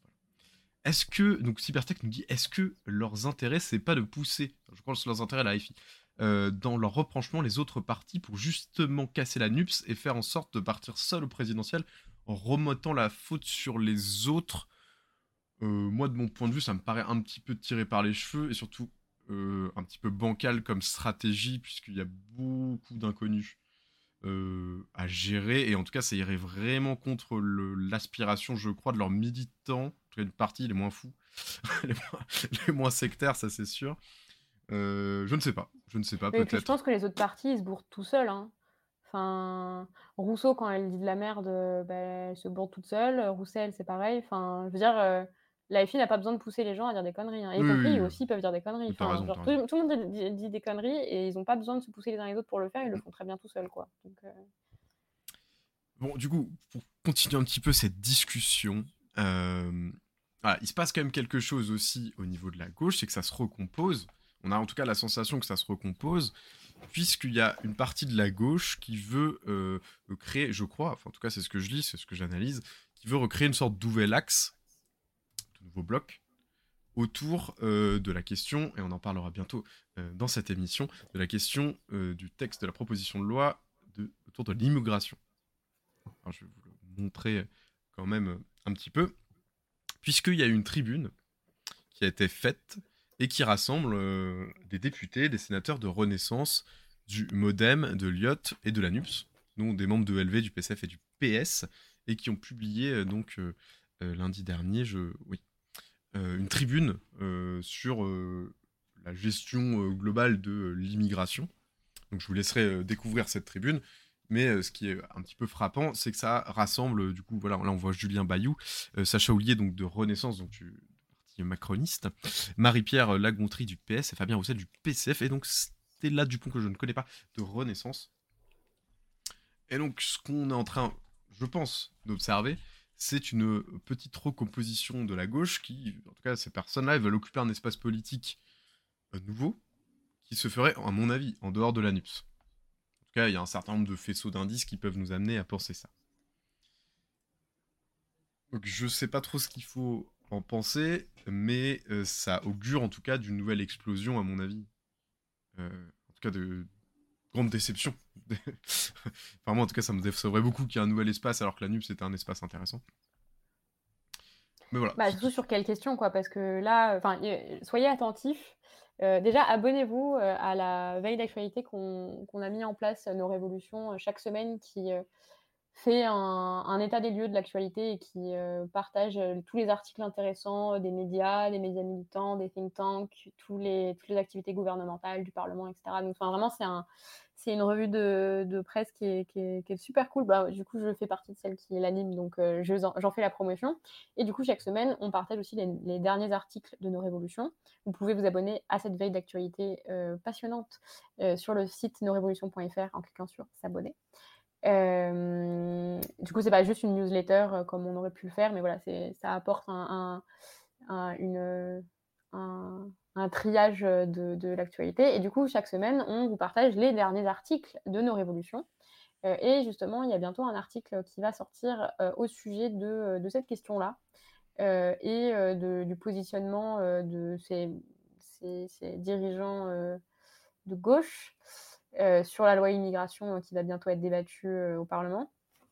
et du coup, je ne vous spoile pas, euh, mais euh, en tout cas, je, suis plutôt d'accord avec l'article qui va sortir et je, suis plutôt critique envers, euh, la, position qui a été prise par ces, par ces gens-là, notamment sur la question des travailleurs du coup étrangers Voilà, mais je n'en dis pas plus. Alors peut-être on Je fais le choix, euh, je fais le choix de ne pas. euh, j'ai- fait que parler depuis tout à l'heure, donc là Le je, choix je du fais teasing. le- choix du teasing. Tout à fait. Ok. Alors, du coup, on va, on va devoir. Voilà, l'émission se, se termine, va vers la fin. Euh, je voulais vous passer, mais vous la connaissez peut-être déjà, mais on n'aura malheureusement pas le temps. La séquence de Clémentine Autain, qui, moi, m'a fait un petit peu le chaud au cœur, en tout cas, qui m'a parlé, puisque, euh, voilà. Elle, elle dit j'en ai marre, j'en ai marre, Euh, j'en ai marre. La NUP c'est un outil formidable. Arrêtez, arrêtez de vous tirer dessus dans tous les sens. Il y en a assez. Il faut qu'on se reconcentre sur l'essentiel, c'est-à-dire euh, proposer une vraie possibilité de changement euh, pour pour les gens en fait, de, de Mm. lutter contre l'inflation, euh, de trouver des solutions pour euh, euh, l'éducation, puisque c'est encore, on n'en a pas trop parlé ce soir, mais c'est évidemment n'importe quoi, cette rentrée au niveau de l'éducation nationale, et donc euh, pour l'éducation de euh, tous les enfants, du logement, avec les prix de l'immobilier qui explosent un petit peu partout, euh, même les prix locatifs, enfin bref, voilà. Il y a Mm. énormément de choses à faire. parfaitement euh, honnête dans notre contenu, on, vu qu'on a tapé un peu sur les uns et sur les autres, elle a aussi son lot de, de, de petites, de petites punchlines qui vont pas forcément dans le sens. Euh, enfin, Clémentine Autain c'est- Ouais, ouais, Clémentine. Non, mais c'était juste parce que c'est pas non plus pour Ah dire. oui, euh, oui, il y en ah il y en a non, qui font euh, n'importe quoi et elle, ça va quoi. J'étais pas en train de, euh, dire euh, non, Clémentine Autain, euh, meilleure, oui, non, mais t'as raison. Non, meilleure, juste meilleure pour le- personne. Je, prends une personnalité politique intéressante, mais en tout cas, sur ce Mm. message-là, euh, Oui, non, quand même à l'écouter, c'est ouais, intéressant. Sur le fond, elle a raison. Peut-être faudrait qu'on se reconcentre un petit peu sur l'essentiel. Et l'essentiel, bah, c'est de proposer du changement. C'est de proposer du changement radical et de, pro- et de réussir surtout que ce soit pas des, des vaines promesses ou des trucs en l'air, c'est qu'en fait, Mm. unis, on peut y arriver. Donc, bah, unissons-nous et essayons d'y arriver. Oui, oui, bah voilà, elle a raison maintenant comment on y arrive quoi. Voilà. Enfin, et peut-être le comment, c'est- l'ouverture de, C'est facile de le dire quoi. Oui, Mais oui, ouais. oui. Mais bon, ça fait aussi parfois du bien à entendre dans, Mm. dans, dans tous ces affrontements qui ont lieu. des fois, ça fait aussi un petit peu du bien euh, d'entendre ça. euh, de se dire, allez, on est fort ensemble, euh, faisons-le ensemble. Allez, on oublie un petit peu les querelles du passé, faisons table rase, n'est-ce pas? Mm. En tout cas, on arrive sur la fin de cette émission. Merci beaucoup de nous avoir euh, écoutés, de nous avoir suivis. Euh, J'espère que pour euh, les personnes qui sont allées, vous allez bien vous remettre de la fête de l'humain et que demain, ça va pas être trop dur. Je suis sûr que si, mais bon. Je suis sûr que vous allez vous en sortir. La reprise du taf, euh, toujours compliqué en lendemain de fête. C'est beaucoup de gens qui prennent un congé le lundi pour. Enfin, beaucoup de gens, ceux qui peuvent se le permettre. Que c'est compliqué sinon. euh, du coup, juste petit moment, est-ce que toi, tu as une petite euh, recommandation culturelle à nous faire, Anaïs? Euh... Non. Ouais, c'est pas grave, c'est pas grave. j'y ai- ai pas réfléchi. Franchement, euh, non, pas trop. Ben, je suis en train de finir, mais c'est le, enfin, c'est juste que je l'ai sous les yeux là, donc j'en parle encore une énième fois. Je suis en train de finir le livre de Kohei Saito, qui est un marxiste, mais j'en parle depuis des mois et des mois. Mais c'est en anglais et j'ai du mal à lire en anglais, mais je m'accroche, euh, je veux le finir et mon objectif, c'est de le finir à la fin du mois et d'en faire un article pour nos révolutions. Donc, c'est le livre de Kohei Saito, qui est un marxiste japonais, et ce bouquin s'appelle Marx in the Anthropocene et euh, Towards the Idea of Degrowth Communism, donc du coup, en, communism, pardon, et du coup, en gros, c'est euh, euh, parler du communisme décroissant, quoi. Qu'est-ce que ça veut dire? Qu'est-ce que ça implique? Qu'est-ce que ça ouvre comme perspective révolutionnaire, etc. Et c'est vraiment trop, trop intéressant. Euh, mais je détaillerai le pourquoi c'est intéressant dans l'article que j'écrirai pour nos révolutions. Très bien. Je, je- je rigole, c'est pas du tout pour me moquer, c'est simplement que c'est le teasing le plus long du monde parce que ça J'en ai fait- trop marre. Mais tu sais que j'en ai vraiment trop marre. En plus, c'est insupportable. Je, je, me- sens trop conne. À chaque fois, je me dis, mais c'est dingue, Anaïs. Tu vas pas jamais finir ce bouquin. Parce qu'en plus, du coup, j'ai lu d'autres livres entre temps. J'ai fini d'autres bouquins. Mais juste lui, il reste. Ça fait six mois, il est sur ma table de chevet. Des fois, il y en a qui sont mois, mais- juste durs à. Voilà, c'est pas toujours simple euh, à aborder. Ouais. Non, mais je vais y arriver. Je vais y arriver. Bah, moi, je Tout vous recommande. Moi, je vous recommande l'excellente BD euh, Transperce-Neige.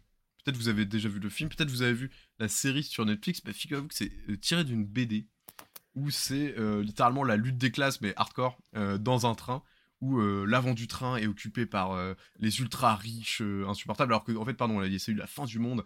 de- Il y, a- y une glaciation, une ère de glaciation. Il reste plus qu'un îlot d'humanité. C'est un train qui file à tout à l'heure, à toute allure. Pardon.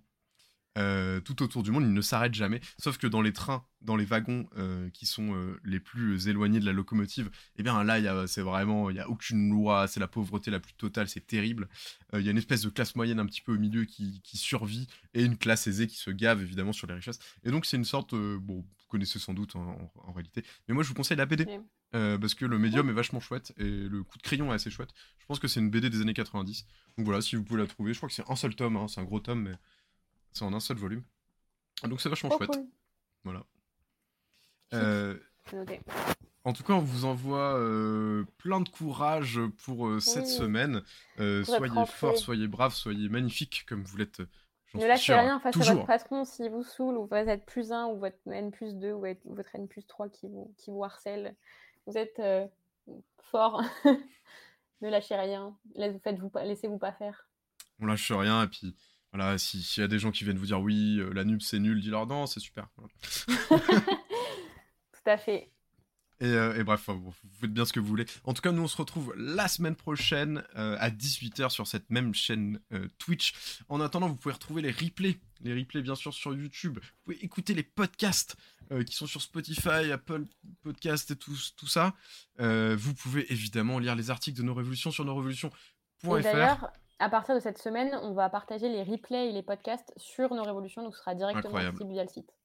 Extraordinaire. Voilà, vous pouvez tout faire via le site Nos Révolutions, donc n'hésitez pas à aller voir.